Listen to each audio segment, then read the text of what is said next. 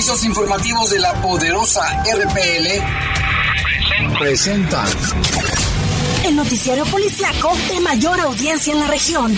Bajo fuego. Notas, comentarios y más. Jaime Ramírez, Lupita Tilano y Lalo Tapia. Trabajamos en conjunto para mantenerte informado de los sucesos más importantes ocurridos al momento. Ocurridos al momento. En Bajo Fuego, tu opinión es importante. Comunícate al 477-718-7995 y 96. WhatsApp 477-147-1100. En Bajo Fuego, esta es la información.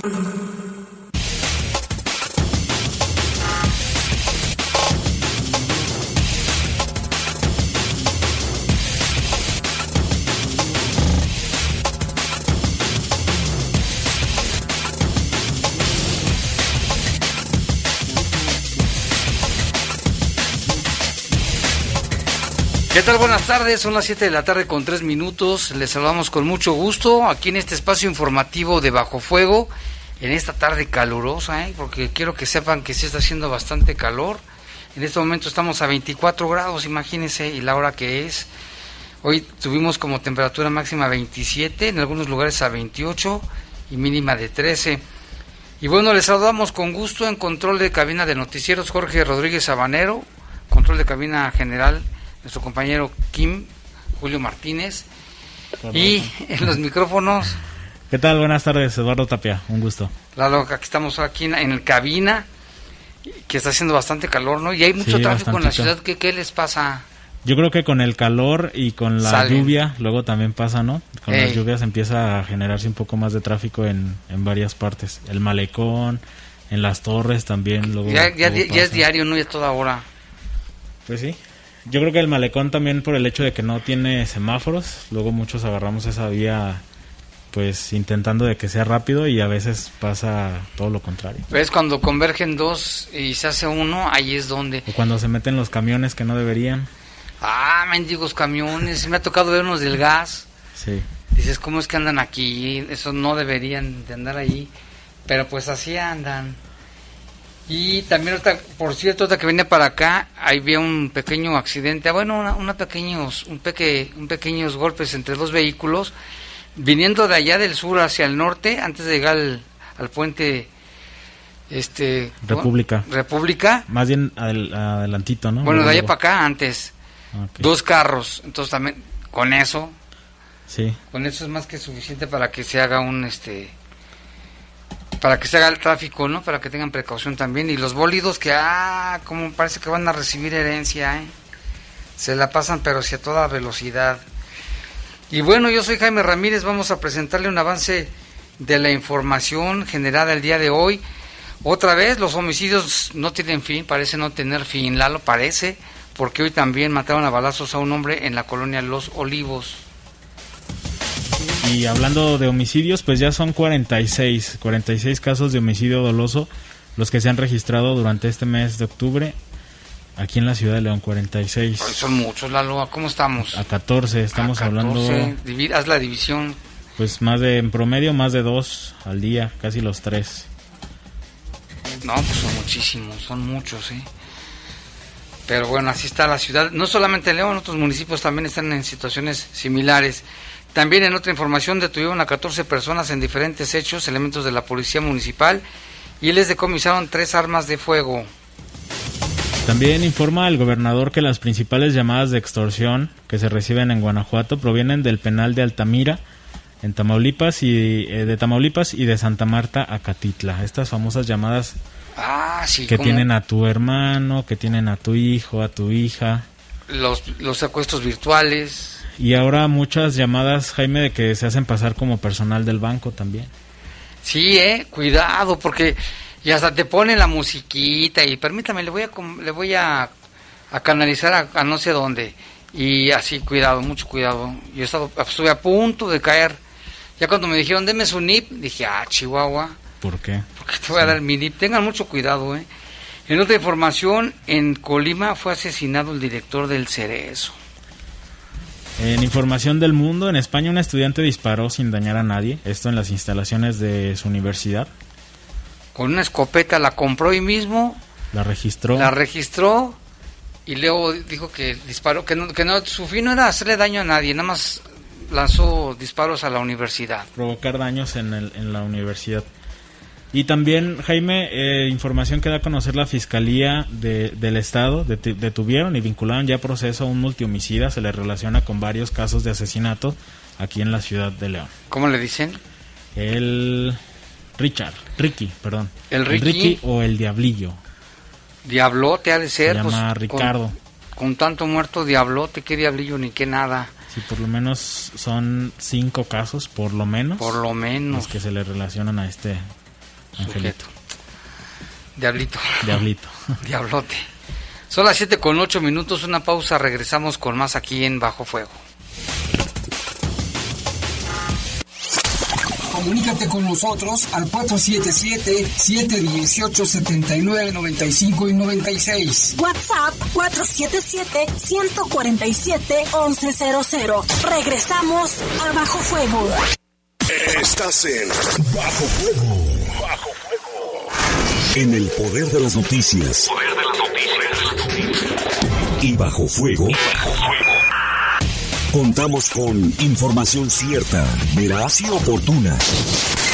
Así son los servicios informativos de la poderosa RTL. 100% confiables. Confiables, confiables. ¿Quieres especializarte en derechos humanos? La Procuraduría de los Derechos Humanos del Estado de Guanajuato, PRODEG, te invita a cursar su especialidad en derechos humanos con validez oficial. El periodo de admisión será del 4 de octubre al 15 de noviembre. El programa académico y las bases las encuentras en www.derechoshumanosgto.org.mx. En Caja Popular Santa Margarita apoyamos el crecimiento personal y familiar de nuestra gente. Te invitamos a nuestros talleres de manualidades, inglés, además ballet, zumba, taekwondo, fútbol y próximamente danza polinesia y guitarra. Informes al 477-770-0550 o en nuestras redes sociales Caja Popular Santa Margarita. Somos una caja autorizada por la Comisión Bancaria y de Valores. ¿Qué tienen en común Margarita la distraída y Patricio el olvidadizo?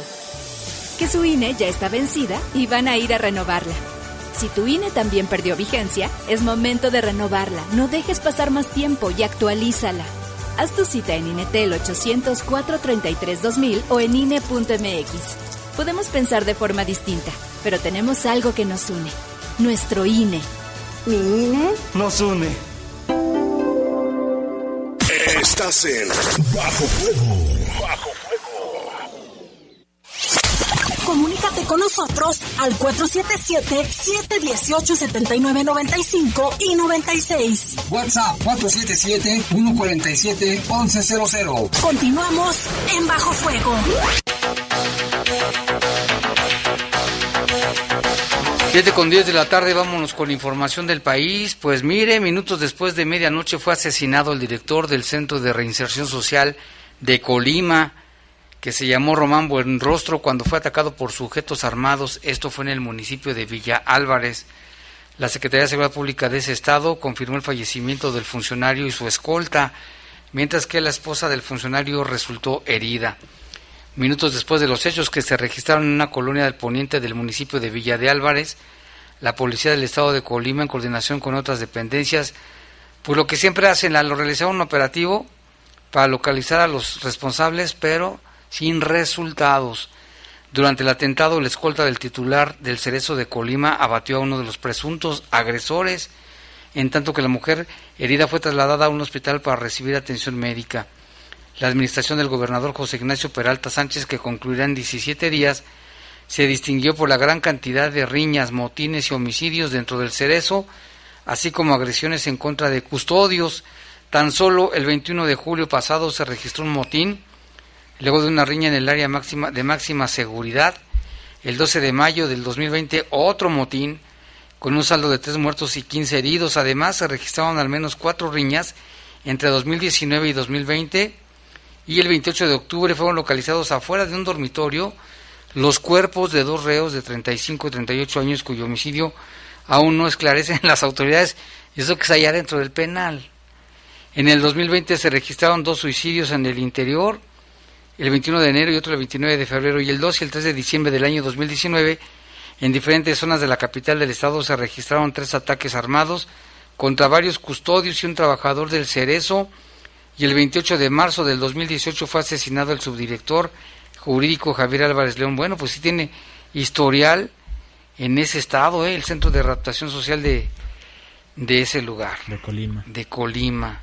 Y todo lo que luego pasa dentro de los cerezos, Jaime, también es difícil tanto para los medios, sobre todo, enterarse, ¿no? Hay muchas cosas que pasan y pasan y no... te das cuenta. Antes había, como antes, había más apertura, hasta cuando hacían visitas sorpresa te llevaban, pero pues ahora no. Sí, ya por cuestiones de derechos de derechos humanos. Toda esta situación del nuevo sistema de, de justicia. Y este caso del de escolta, pues si un escolta más que muere, un saludo a todos los escoltas, ¿eh? porque conocemos a varios y sabemos que su trabajo es de alto riesgo. ¿eh? Algunos han salido bien librados de cuando les pasa algo, pero otros no. Les mandamos un saludo porque es un trabajo también difícil, ¿no? Y 24, casi siempre 24 horas, ¿no? Casi de 24 horas, sí. No, estar en alerta, alejarte de tu familia por unos días. Y en este caso, pues al, al escolta lo mataron. Miren, otra información, una embarazada, una mujer embarazada punto, está a punto de perder la vida debido a que le cayeron 20 bultos de cemento encima. Esto mientras participaba en actos de rapiña a, a la altura del kilómetro 141 de la carretera libre a Torreón, a la altura del ejido El Porvenir, en Parras de la Fuente, allá en ese estado, en Coahuila. Paramédicos de Cruz Roja indicaron que a la embarazada con 28 semanas de gestación se le fueron encima o se le cayeron encima 20 bultos de cemento ella quedó con heridas pues graves cuando realizaba estos actos de rapiña después de que un tráiler volcara ahí sobre la carretera un un acto pues bastante bastante común. La mujer fue trasladada a un centro de salud en Parras de la Fuente. Todas las personas que se encontraban en el lugar pues obviamente estaban haciendo este este acto de rapiña que es muy común, Jaime, y en este caso pues lamentable, ¿no? Lamentablemente resultó lesionada. Esperemos que se pueda recuperar. Fíjate, 20 bultos, ¿cuánto pesa cada bulto? 50, kilos, ¿no? Fíjate, le cayeron encima. Antes está bien, está viva pues y su el bebé quién sabe si se salve y todo por irse a conseguir una, un bulto de cemento. Sí, que decimos es muy frecuente, ¿no? Generalmente hay volcaduras y hasta en muchos de los casos nos ha tocado ver, Jaime, en eh, carreteras donde no hay ni siquiera colonias o poblados cercanos, pero llegan. Quién sabe cómo, pero llegan. Hace mucho me dio risa un caso de que también aquí en Piletas se volcó uno con cal. Ya te imaginarás la gente que iba con la cal, cómo, cómo iban hacia sus casas todos llenos de cal, los niños, las señoras. Es que, ¿no? ¿qué cultura tenemos, no? Ha habido casos donde no, no, no, recuerdo en qué lugar, si una vez respetaron un vehículo con, con productos de comida, Ah, no, de naranjas. Que hasta un niñito le... Ah, bueno, no, ahí sí también sí estaban robando. Y un niño le dijo al chofer, ¿me puede vender 10 pesos de naranjas de los que se le cayeron? Imagínate. Y vámonos con más información también. Pues Javier Duarte de Ochoa, el exgobernador de Veracruz, que se encuentra preso en el reclusorio preventivo varonil norte de la Ciudad de México, pues fue aislado porque se sospecha que tiene COVID-19. De acuerdo con el periodista Carlos Jiménez, las autoridades penitenciarias tomaron la decisión luego de que el exgobernador tuvo contacto con una visita que dio positivo a coronavirus. Se esperará que se le realice la prueba PCR para confirmar o descartar el contagio ya que dio negativo a una primera prueba. Posiblemente no se haya contaminado, pero en fin le van a hacer otra. Un tribunal federal, hay que recordar, confirmó la sentencia de nueve años de cárcel impuesta desde el año 2018 a Javier Duarte de Ochoa, exgobernador de Veracruz, nada más por los delitos de asociación delictuosa y lavado de dinero, al considerar que el proceso penal en el que se aceptó declararse culpable fue legal, por lo que le impusieron una multa de 58.890 pesos. No es nada, nada. Nada para lo que se llevó.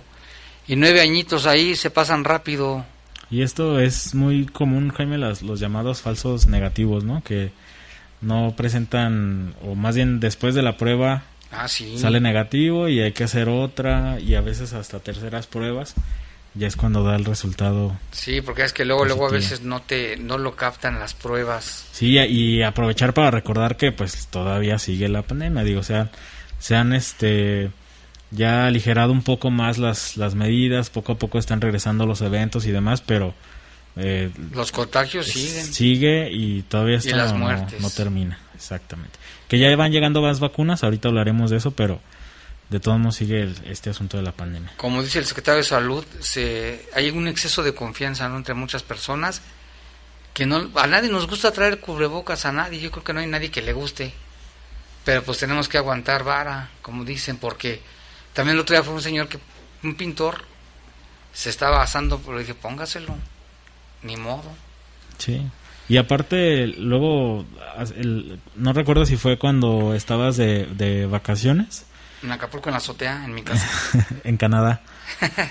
Teníamos, había una donde creo que fue en Alemania, de un, un hombre que mató a un gasero porque le pidió usar el cubrebocas. Ah, no, ese no lo, lo atendió, pero le, exigió el cubrebocas, después llegó con el cubrebocas puesto, se lo quitó y le dijo, ahora sí traigo el cubrebocas y lo mató. Entonces...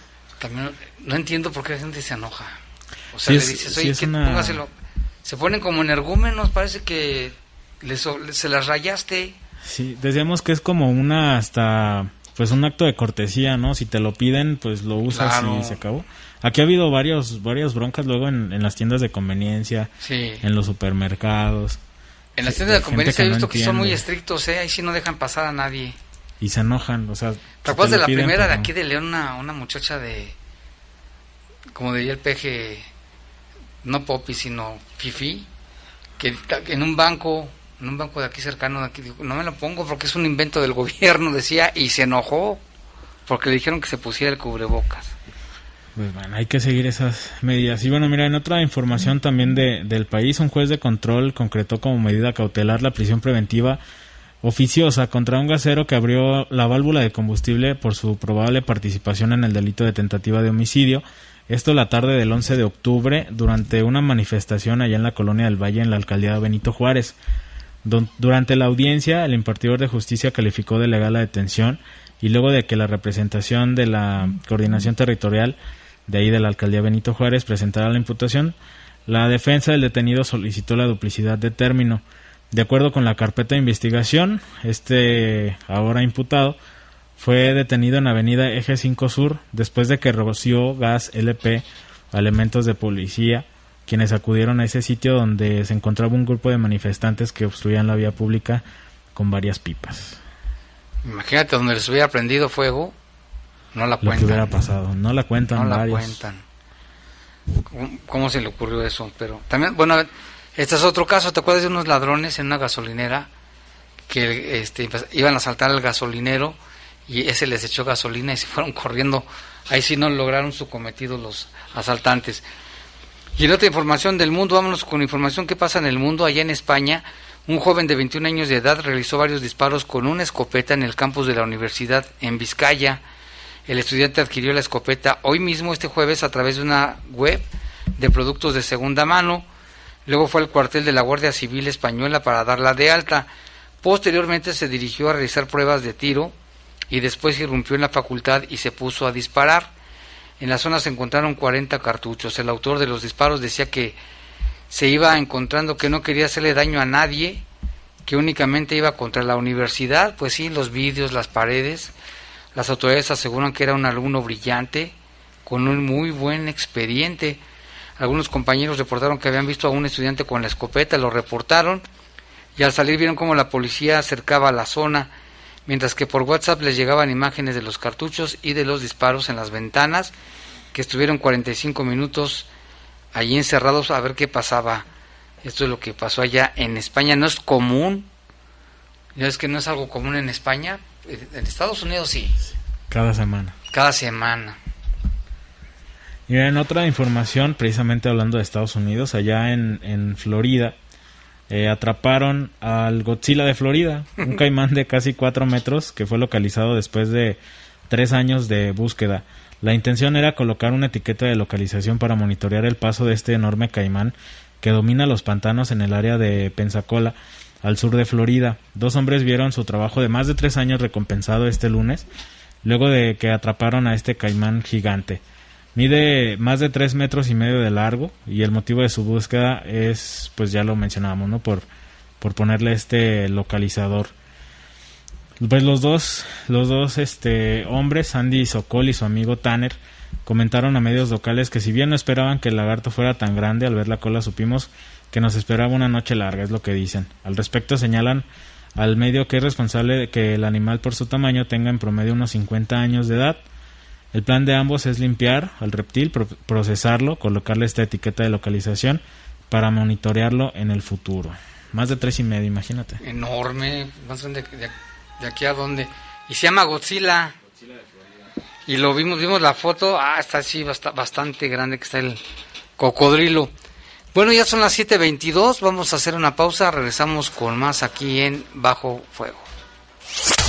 Comunícate con nosotros al 477-718-7995 y 96. WhatsApp 477-147-1100. Regresamos a Bajo Fuego. Estás en Bajo Fuego. Bajo Fuego. Del 13 al 31 de octubre, el Festival Internacional Cervantino estará en León, en recintos como el Teatro María Griver, Plaza de Gallos y Distrito León MX. Conoce los detalles de las presentaciones de danza, música y teatro del Cervantino en León, entrando a www.institutoculturaldeleon.org.mx terminar con abusos de poder e impunidad de servidores públicos y garantizar el derecho del pueblo a decidir si está de acuerdo con el trabajo del presidente de la República o revocar su mandato. Con esta meta, en el Senado se aprobaron por consenso las leyes federales de juicio político y de revocación de mandato. Construimos así un sistema democrático con activa participación ciudadana en la que se evita corrupción e ineficiencia. Senado de la República.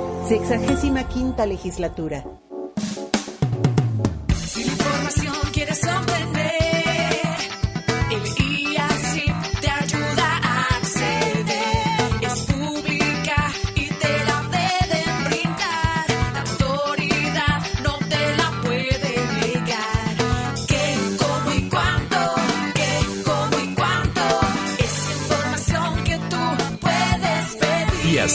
Instituto de Acceso a la Información Pública para el Estado de Guanajuato.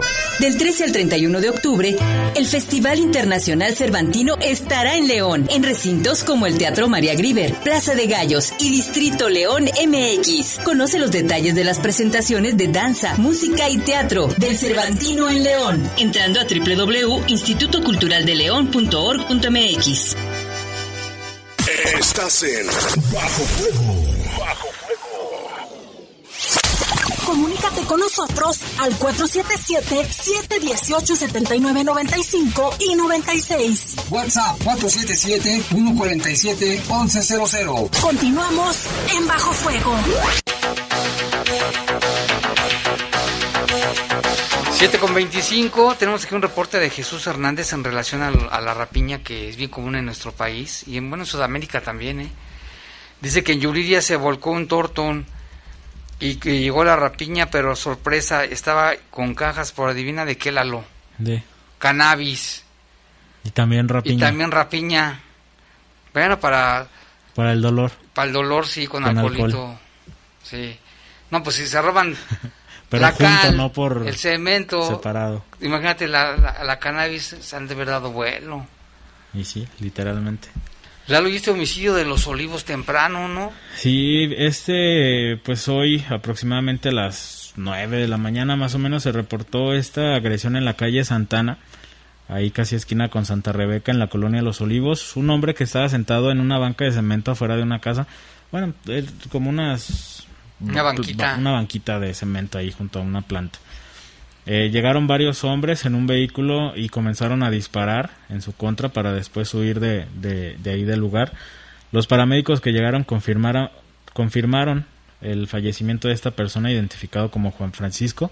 Tenía 30 años de edad, presentaba lesiones en la cabeza y en el pecho, varias partes del cuerpo que tenía las, las lesiones. Eh, pues ahí se estuvo haciendo la investigación, Jaime, por parte de, del personal de, de, la fiscalía asegurando todo pues todo este asunto de los indicios y demás Y durante los operativos, ahorita precisamente hace un par de minutos acaba de confirmar la Secretaría de Seguridad Pública que sí hubo detenidos. Los detenidos son Juan Antonio de 22 años y José Isaías de 30 años, ambos domiciliados en Villahermosa, Tabasco. O sea, que andarán haciendo por acá? Que andaban Pues matando gente, acá. ¿no? Aparentemente. Aparentemente. Esta detención pues se dio pues obviamente por los por la coordinación en los en los operativos por parte del C4, el monitoreo de cámaras.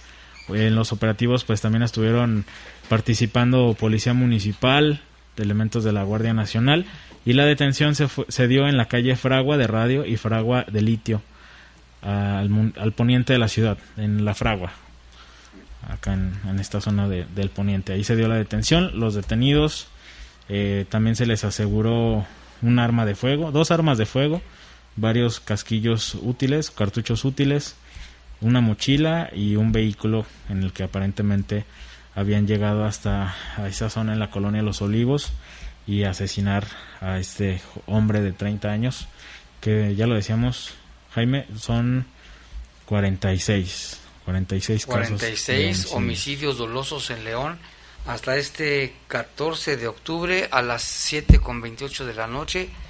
Una situación muy grave y delicada.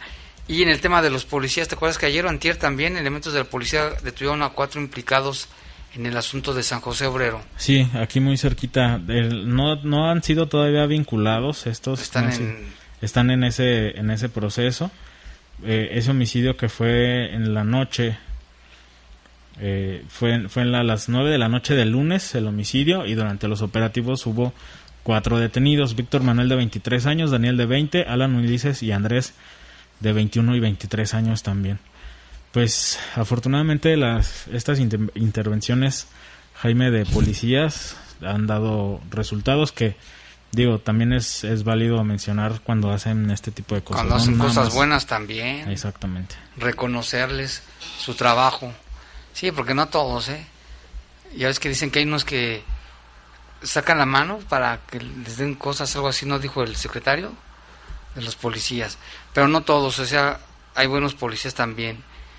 Y en otra información también, el gobernador hoy fue cuestionado sobre el tema de la extorsión, que como sabemos también es grave en Guanajuato, sobre todo en Celaya Irapuato, ¿no? Bueno, también León, pero más en Celaya.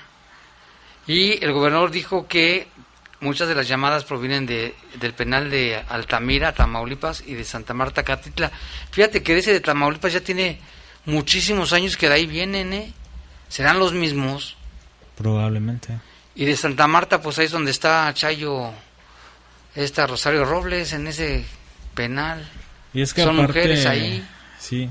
Aparte, este, ya es como hay, hay mucho información, pues, extraoficial, ¿no? De todo lo que ocurre en, en las cárceles, que, que hay muchos que tienen celulares, televisiones, este, ¿te acuerdas en Tepic que había hasta un tianguis dentro del mismo del mismo penal, vendían hasta micheladas, mariscos, No, les hacían sus fiestas, table dance adentro. de todo. En, en Topo Chico, en, en Nuevo León, Ah, también, también. prostitución, drogas, todo Tocho, ocurría dentro de, jacuzzi. del penal. De todo había ahí.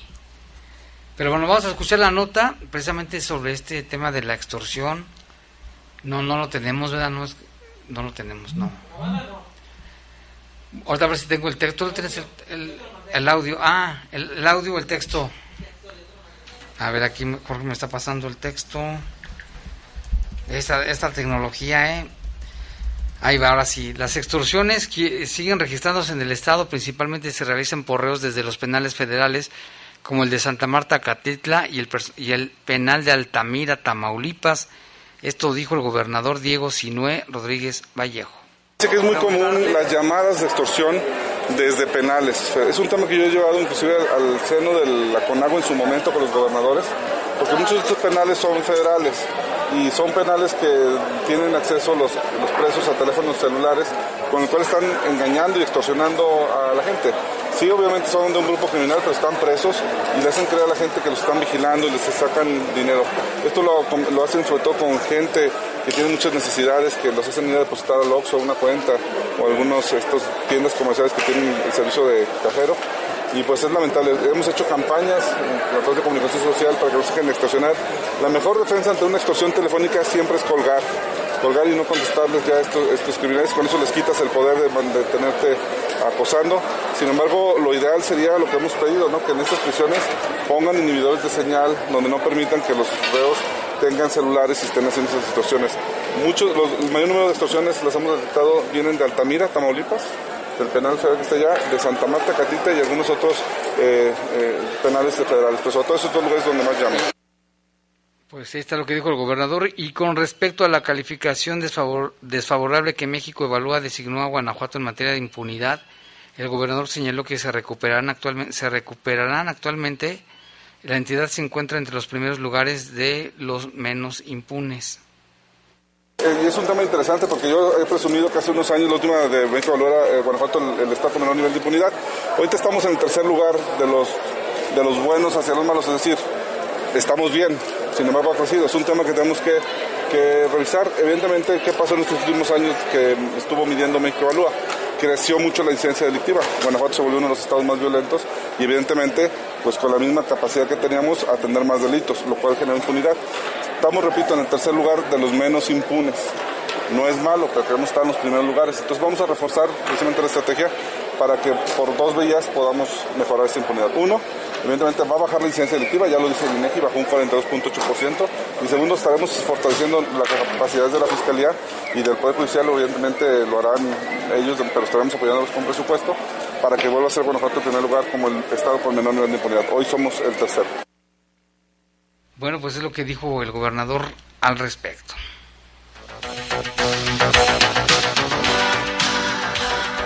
Y también pues fueron detenidas 14 personas en distintos o por distintos hechos aquí en la ciudad.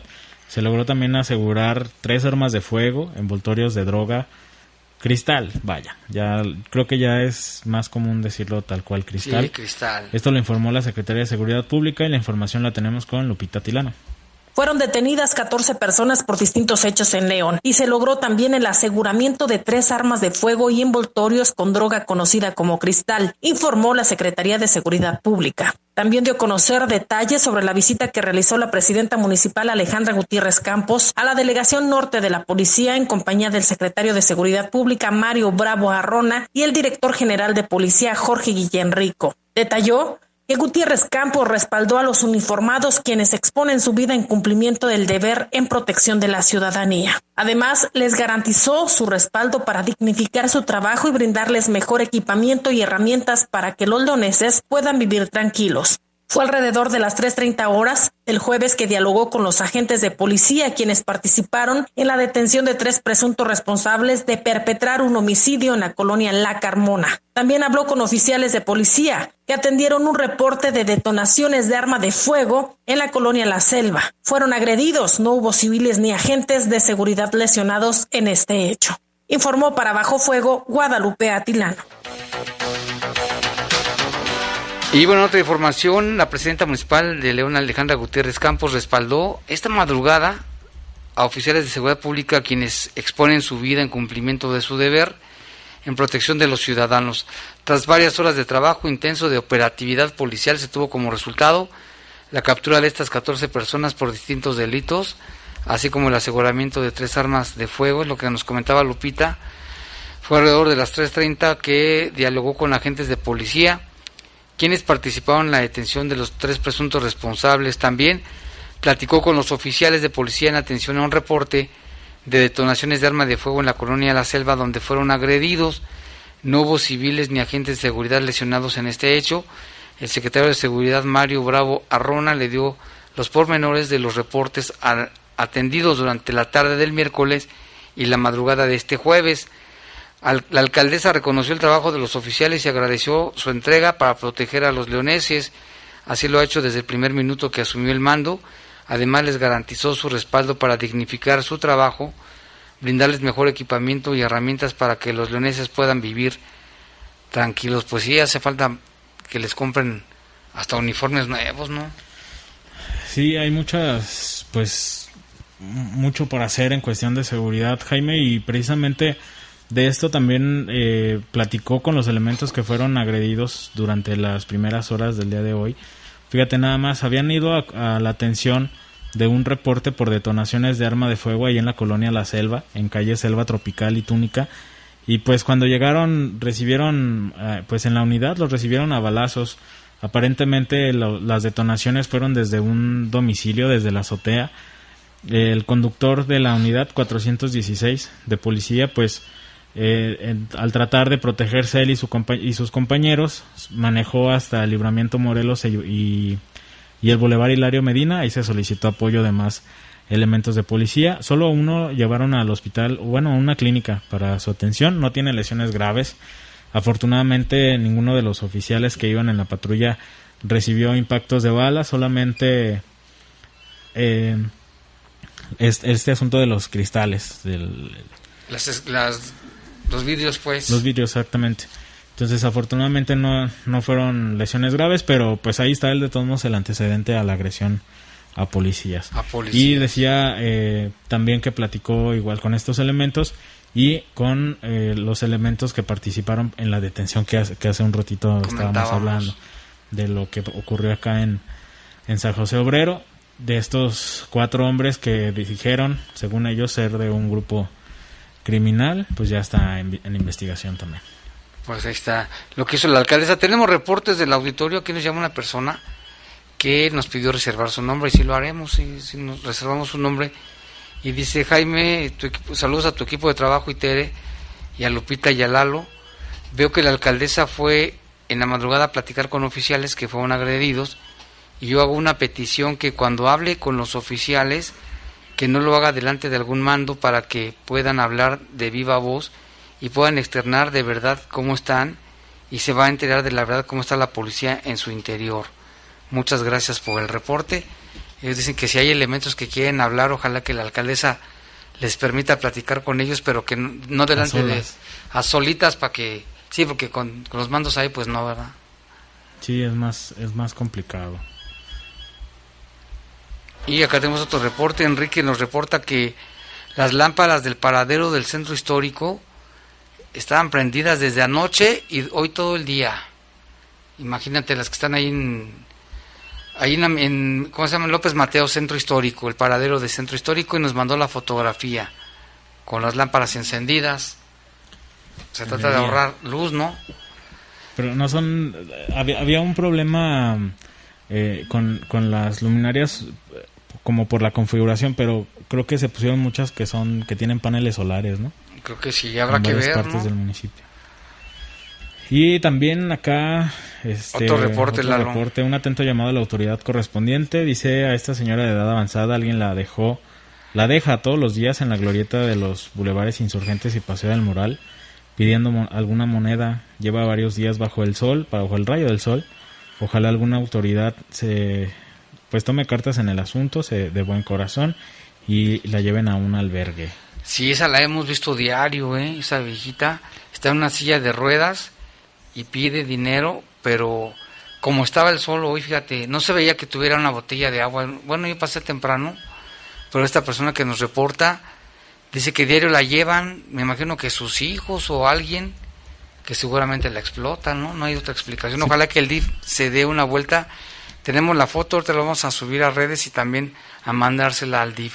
Sí, porque el reporte dice que alguien la deja. Entonces, pues sola no está. O sea, si alguien... Eso hacen alguien muchos, ¿eh? detrás. En el centro hay muchos que piden y los llevan desde, desde la mañana, como 14 horas ahí sentados a, a pedir dinero. Y me imagino que sí les dan, porque sí les resulta. Son las 7 con 40 minutos, vamos a una pausa, volvemos en un momento.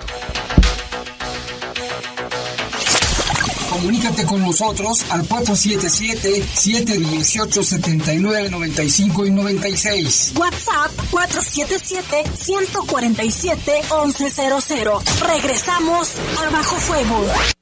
Estás en Bajo Fuego. Bajo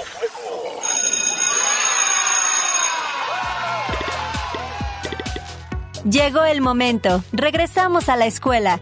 Y para que sea un lugar seguro, debemos usar el cubrebocas en todo momento. Lávate las manos antes de ponértelo. Revisa que no esté sucio, roto o mojado. Colócalo con las cintas elásticas en tu cabeza u orejas. Asegúrate que cubra nariz, boca y barbilla. Manténlo siempre limpio, porque es un lugar seguro. Regresamos a la escuela. Gobierno de México. La revocación de mandato es un derecho de la ciudadanía. Y en la Cámara de Diputados lo hicimos realidad. Ahora podemos decidir si la o el presidente continúa en el mandato por la confianza en su desempeño o deja el cargo de forma anticipada.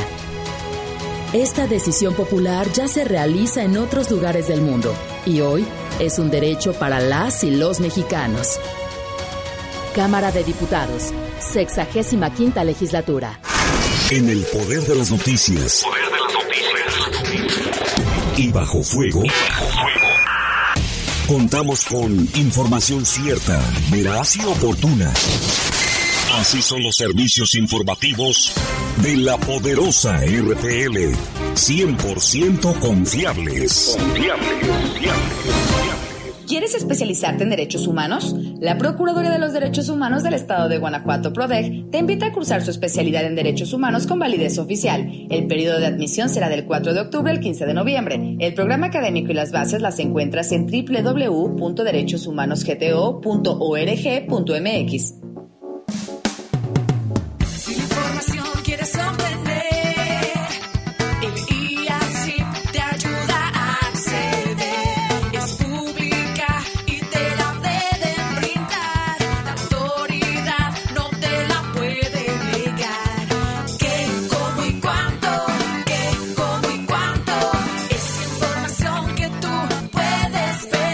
Instituto de Acceso a la Información Pública para el Estado de Guanajuato. Estás en Bajo Fuego. Bajo Comunícate con nosotros al 477-718-7995 y 96. WhatsApp 477-147-1100. Continuamos en Bajo Fuego. Ya son las 7 con 44 minutos y tenemos un enlace telefónico hasta la ciudad de Guanajuato con Verónica Cruz. Ella es directora de la Asociación Civil Las Libres y la saludamos en este espacio informativo. ¿Qué tal, Vero Cruz? Buenas tardes. Buenas tardes, qué gusto, gracias por la invitación.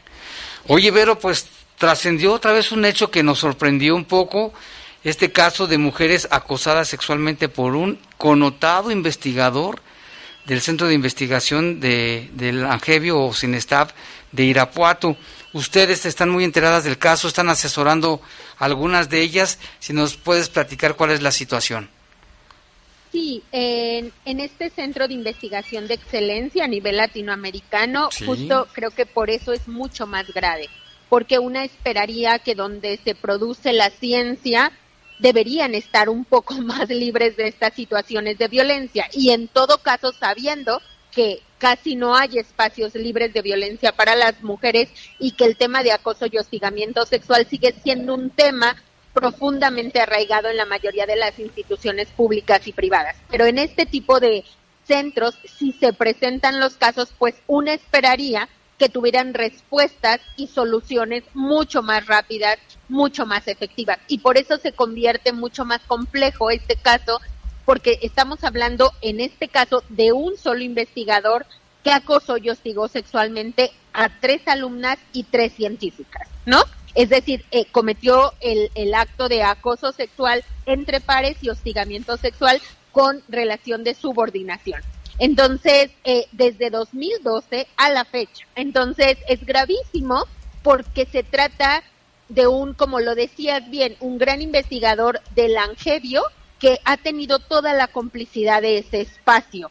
Aunque las víctimas hoy está su proceso en el órgano interno de control de Sinvestab Zacatenco, una de las tres víctimas, cuatro víctimas hicieron denuncia formal por la vía administrativa. A una de ellas ya se des- ya el órgano interno de control desarrolló el informe de responsabilidad de este investigador. Los otros tres casos están en, etapa de investigación. Entonces, la gravedad es que son muchos años con una problemática. Por fin las víctimas se animan a denunciar y casi van dos años de este proceso de denuncia. Es decir, es muy lento el proceso, pero hay dos cosas gravísimas que sucedieron en el camino. Una, que las víctimas no tuvieron lo como lo dice el protocolo para prevenir, atender y sancionar la el acoso y el hostigamiento sexual en la administración pública, porque finalmente el Sinvestab, la gente que ahí trabaja es servidor público y les rige la ley de servidores públicos, no tuvieron acompañamiento especializado, pero además no hubo medidas de protección y medidas cautelares en ningún momento del proceso. Entonces, ayer los alumnos, las alumnas fueron muy enérgicos poniendo el punto central diciendo, a ver, ¿y qué pasa? Ese profesor no sigue dando clases. ¿Cómo se puede garantizar la no repetición? Que él, ¿Cómo sabemos que él no va a poder o hacerlo otra vez con las alumnas que somos en la cadena de poder el, el, el nivel más vulnerable? Entonces, la exigencia es sí da la sanción, sí aceitar un procedimiento y un mecanismo efe- efectivo y sí ya urge la protección inmediata a las víctimas. Oye, ¿no hay este denuncia penal? No, la- las personas decidieron no ir por la vía penal, solo la vía administrativa y desde nuestra perspectiva está muy bien porque las instituciones tienen que poder aceitar sus mecanismos, resolver las problemáticas y en nuestra experiencia el acoso y el hostigamiento sexual son temas que se tienen que resolver dentro de las instituciones. Ir a la vía penal es muy agresivo para las víctimas, pero sobre todo no tenemos todavía toda la posibilidad de que las víctimas lleguen hasta ese nivel porque recordemos que son actos de índole sexual que cuesta mucho trabajo denunciar. La buena noticia es que las víctimas cada vez se animan a denunciar más, pero la gran mayoría de las víctimas en nuestro país, solo el 10% de las víctimas denuncian por alguna vía. Entonces, qué bueno que se están animando, no decidieron no a la vía penal, pero tienen esperanza de que su institución resuelva la problemática. Este es un problema muy añejo, ¿no? Yo recuerdo de- desde que me acuerdo y que ya había oficinas privadas y públicas, se hablaba de este tipo de situaciones, pero nunca jamás se denunciaban. Exacto, eh, eh, por eso decía, la buena noticia hoy es esa, que ya, ya, se, ya las mujeres se denuncian y además no solo eso, denuncian públicamente, es decir, también la sociedad y, lo- y los medios de comunicación hayan hecho un trabajo muy importante de acompañar la denuncia pública porque la población tiene que poder hablar y acompañar a las víctimas y dejar de tolerar la violencia. Pero este tipo de conductas hace 10, hace 15, hace 20 años, hace 5 años apenas, era impensable que las mujeres estuvieran alzando la voz porque todo mundo lo normalizaba, pero lo más clásico es que los agresores siempre encuentran en la cadena de poder más alta la complicidad total para que no pase nada.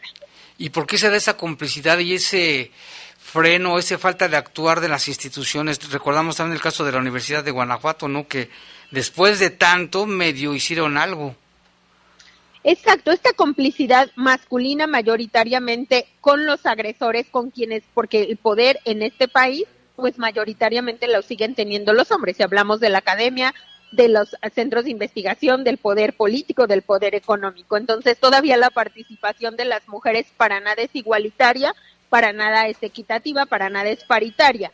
Pero además en, los toma- en las tomas de decisión, generalmente porque un, un elemento del acoso y el hostigamiento sexual es en la subordinación. Y por un lado las víctimas no se animan a denunciar y las personas que ven a veces las situaciones tampoco quieren ser testigos por la por el miedo de perder el empleo. Y la otra parte que es la cómplice que se hace cómplice, pues los dichos son muy sabios, generalmente tienen también con la que les pisen, es decir, si a este lo sancionan, pues capaz que sigo yo, ¿no? Entonces mejor me complico con él para que no salga de aquí la problemática y no se resuelva, porque capaz que el siguiente señalado seré yo. Y es que esto se da en todos los ámbitos. Nunca, nunca se, imaginaba, se imaginaría uno que en un centro de investigación un, investigador hiciera eso, ¿no? Exacto, y, y yo creo que además, entre más tiene la gente que perder, también para las científicas, les ha costado mucho trabajo denunciar, mucho trabajo reconocer que son víctimas de violencia, y para ellos, porque está en juego poder, prestigio, recursos, entonces es, es muy complejo, ¿no? Entre más tienes que perder, más complejo se vuelve el problema, porque no quieres verte exhibido, no quieres recibir sanción, porque quizá que pierdes todo lo que has construido en años, no importa que sea base de violencia, ¿no? Es más fácil para la gente que nada tiene que perder denunciar, porque de todos modos ya tiene todo perdido, ¿no? Lo que pase ya es ganancia. Sí, es, es una situación de verdad terrible. Y aquí lo vemos también por, a nivel en las fábricas, en las picas aquí en León, se nos, nos han reportado muchos casos de, la- de las adornadoras, las mujeres que llegan, que el, encargado siempre las está hostigando y les da miedo denunciar. Exacto, no hay, no hay un solo espacio libre de violencia para las mujeres, mucho menos de acoso y hostigamiento sexual, y fundamentalmente es por esto, porque se combinan dos cosas, el abuso de poder, la complicidad masculina y el miedo a perder el empleo. Híjole. Oye, Vero, pues, ¿qué, ¿qué le recomiendas a las personas si hay alguien que esté en casos similares? ¿Qué recomendación les haces? ¿Dónde se pueden contactar con ustedes para asesorarlas o qué deben de hacer? Siempre, siempre lo mejor es denunciar por la vía administrativa, queja en derechos humanos, por la vía penal, por la vía laboral. Y todavía en este país, en este estado, necesitamos las mujeres estar acompañadas por especialistas porque todavía tampoco las instituciones han aprendido a hacer su función completamente o al 100% satisfactoria, menos en estos temas. Entonces, para eso estamos las libres, para acompañar las denuncias, acompañar los procesos y fortalecer a las víctimas para que lleguen enteras a los procesos de acceso a la justicia. Y las libres estamos en Internet, todo lo que busquen, que hoy afortunadamente es una vía, eh, nuestra página www.laslibres.org.mx, en Facebook Las Libres, en Twitter Las Libres, siempre contestamos todos los mensajes. Excelente, pues muchas gracias Verónica Cruz por esta información y por esta forma de, de aclarar las cosas como están y a, a seguir. En su caso deben de seguir luchando porque se termine, ¿no? Ni una más. Exacto, y los hombres a dejar de ser cómplices con los agresores. También, también, sí, hay que, la- viene de una cultura machista de, de siglos, pero bueno, ahí vamos. Gracias, Vero. Gracias a ti, gracias a ustedes. Buenas noches. Un saludo y un abrazo allá hasta Guanajuato Capital, donde también nos están escuchando muchos amigos. Gracias, buenas noches. Buenas noches. Verónica Cruz, siempre tan puntual y que dice muy bien las cosas y aclaró muy bien esta situación. Vámonos con más información, Lalo. Sí, este asunto de eh, el multihomicida Jaime Rep, que ya Sí. fue detenido, ya fue este vinculado a proceso por las autoridades, esta investigación que llevó a cabo la Fiscalía General del Estado, que tenía como objetivo la detención de Ricardo, conocido como el Ricky o el Diablillo, que ya lo mencionábamos al principio del noticiero. Tienen su historial una serie de ataques con arma de fuego y ejecuciones en diferentes colonias de aquí de la ciudad. Los crímenes de esta persona, del Diablillo, iniciaron en enero de este año, a las 9 de la noche, el día 28, en la calle Congreso del Chilpancingo. Eh, Luis recibió una descarga de balas que le arrebataron la vida ahí en el fraccionamiento Hidalgo. De este ataque otro hombre, Jorge, fue llevado a recibir atención médica. El 9 de febrero, en Villas de, de San Nicolás, este sujeto, el Diablillo, y otro más, eh, asesinaron a Juan en la calle Beato Miguel Gómez. También eh, una víctima más, Adrián, conocido como el Changas, quedó sin vida atendido a las 7.30 de la mañana del 3 de marzo en la colonia Desarrollo El Potrero, después de que este hombre, de este sujeto, le disparó en varias ocasiones. El 26 de marzo, Raúl, alias La Gorda, estaba en su domicilio en la calle Carol Boctila de la colonia Villas de San Nicolás cuando el Diablillo llegó y también en una motocicleta disparó en varias ocasiones junto con otro, el Ardilla, que ya también está vinculado a proceso. Otro Famoso. más, el asesinato de Doña Julia, una mujer de como unos 60 años, si lo- no sé si recuerdas este caso, Sí. que fue agredida cuando estaba con su, con su pareja ahí en la colonia Fray Román, en la ampliación San Francisco de Asís. Y pues todos estos crímenes llevaron a, a la investigación al mismo presunto responsable, Ricardo, conocido como el Ricky o el Diablillo, que ya fue pues puesto a disposición de las autoridades del Ministerio Público, ya está, eh, se hizo la audiencia, ya está este pues le imputan todos estos estos cargos y pues estará en prisión preventiva o prisión, pues sí, en lo que dura la investigación complementaria. Generalmente se dan seis meses, Más o menos. puede ser menos, pero eh, después de estos seis meses hay todo un proceso, pues ya nada más para que se haga una sentencia. Así es, Lalo. Y vámonos con la información de temas de salud. Eh, ya se había anunciado la llegada de vacunas para personas mayores de 18 años a 29 años y que según inicialmente nos habían dicho que iba a arrancar la campaña, la campaña de vacunación el sábado, pero se adelanta un día. Va a empezar el día de mañana en los lugares que ya conocemos. La Secretaría de Salud informó que la vacunación para personas de, de 18 a 29 años se adelantará debido a que las 800 mil vacunas Sputnik llegaron a territorio guanajuatense el día de hoy. La jornada iniciará mañana a las 8 de la mañana. Ya sabe las sedes señaladas. En el caso de León será en el Hospital del Liste, la Clínica 51 del Seguro Social, Mulsa, Plaza Venecia y el Poliforum. Se recomienda que los jóvenes que vayan a, a vacunarse se registren en la página mivacuna.salud.gov.mx, impriman y llenen su registro y no olviden copia de su CURP y llevar su credencial del INE. La Sputnik, que es una de las vacunas, es la vacuna rusa que también tiene un alto grado de eficacia. Y ya realmente es, es poca la diferencia. ¿Te acuerdas cuando llegó la, la Sinovac? Que había muchos reclamos de que Sí, no la aceptaban no. y demás. Pero ya poco a poco se va, pues continuando con las investigaciones y se va abriendo ese panorama de que, pues prácticamente es casi la misma, la Y- misma. Y más vale vacunarse, Lalo, ¿no? Sí, más vale. Y, y también el asunto que decían las autoridades, Jaime, ¿recuerdas? El, pues el respetar, ¿no? Que si llegan vacunas a un municipio y tú no eres de ahí, pues de preferencia mejor esperar a que lleguen Sí, a tu municipio. muchos, muchos, eh, muchos se fueron a otros municipios a vacunarse ya, ¿eh? Quiero que sepas. Sí, muchos Pero bueno. también. Ojalá que ya pronto estemos la mayoría este, vacunados para que se haga la famosa inmunidad de rebaño que le llaman. Y tan esperada, ¿no? Y Ya tan esperada. tanto. En otros países, eh, como en donde fue Noruega, que ya se relajaron las, las medidas y ya, pues aquí ya les ganamos, Lalo, ¿desde cuándo estamos relajados?